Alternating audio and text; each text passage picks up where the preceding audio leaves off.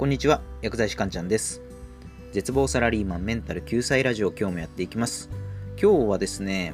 こういった食事をしている人ってメンタルが不安定になっていきますよっていうお話をします。メンタル系の疾患、まあ精神疾患ですよね。その患者さんっていうのは近代化とともにどんどん増えていったわけですよね。で、精神疾患の患者さんは今後もさらに増え続けると言われています。で、そこで大事になってくるのが食事なんですね、食事。食事っていうのは人そのものを作るわけですよ。で、健康的な食事をしてる人は健康になっていきますし、まあ、逆にね、不節制な食生活をしている人は心も体も不健康になっていくわけですよ。で、多くの人が良かれと思っているある食生活が実はメンタルを蝕んでいる可能性があるんですね。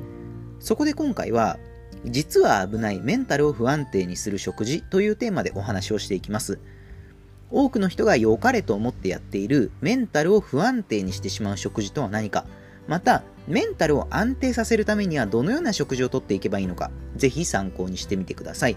ということで、今日のテーマの結論なんですけれども、実は危ないメンタルを不安定にする食事。これはですね、菜食主義の人の食事です。菜食主義ですね、菜食主義。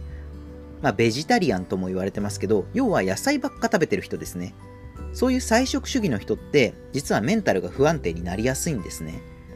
で、なんでそういった菜食主義の人はメンタルが不安定になるかというと、鉄分とタンパク質が不足するからです。鉄分とタンパク質が不足する。メンタルの不調って言ってしまえば脳の不調が原因です。で、メンタルが安定するには脳が健康でなければいけないんですね。で、健康な人の脳っていうのは幸せを感じさせる神経伝達物質がしっかり働いてるんですよ。まあ、セロトニンとかドーパミンとかって聞いたことあると思うんですけど、まあ、よく幸せホルモンとか言われてますよね。でそういったセロトニンとかドーパミンがしっかり働いていることが健康な脳でいるための条件なんですね。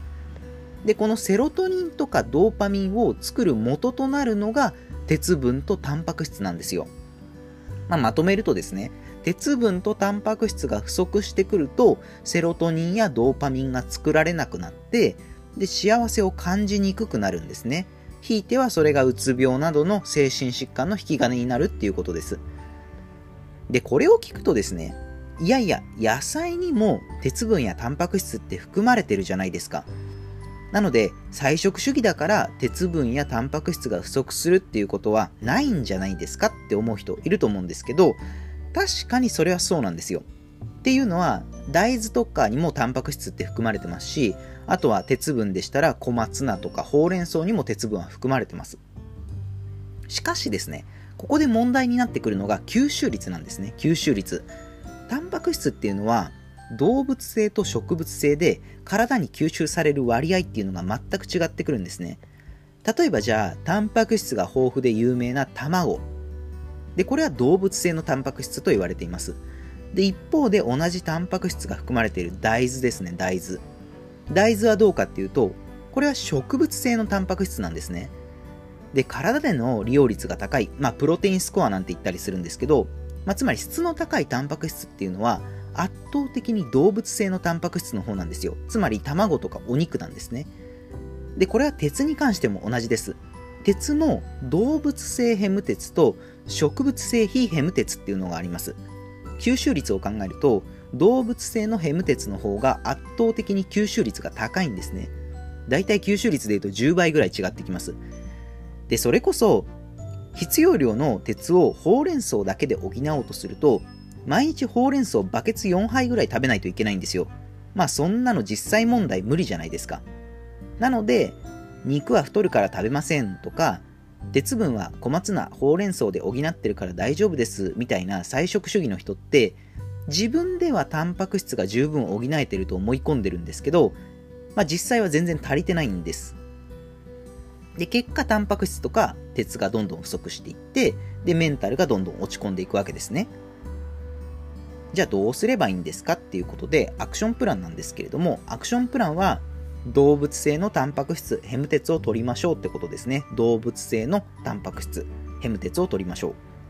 う。で、理由は、先ほど言った通りで、動物性の方が植物性のものより吸収率が圧倒的にいいからです。で、ちなみになんですけど、食べたものをしっかり消化するための消化酵素っていうのもタンパク質で作られてるんですねタンパク質が不足してくる人っていうのは消化酵素が十分に働かなくなって消化力が落ちますで消化力が落ちるとお肉とかお魚食べるのが負担になってきてそれが結果さらなるタンパク質不足を招くわけですね。まさにこう正のスパイラルですよね。あすいません。負のスパイラルですよね。で食事で補える人はもちろん卵とかお肉とか取ってもらっていいんですけど食事からだと十分量取るのは難しいっていう人であればまずはプロテインを飲んでみてください。あの粉を水で溶かして飲むプロテインですね。であのプロテインを飲んでいくうちに、まあ、徐々に消化機能が戻ってきます。で消化機能が戻ってきたら肉とか魚に徐々に切り替えていくっていう風な作戦をとってみてください。鉄分に関しては動物性のヘム鉄は主にレバーとか牛肉あとはカツオ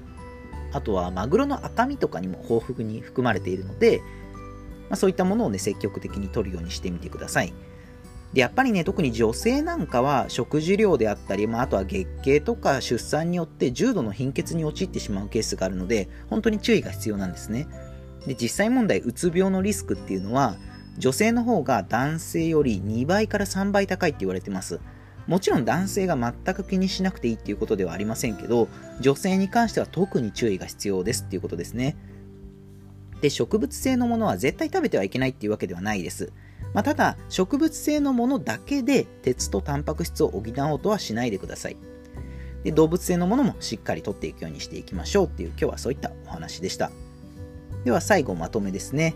今日のテーマ、実は危ないメンタルが不安定になる食事これは菜食主義の人の食事ですね。ベジタリアン、野菜ばっか食べる人の食事はメンタルが不安定になりますよっていうお話をしました。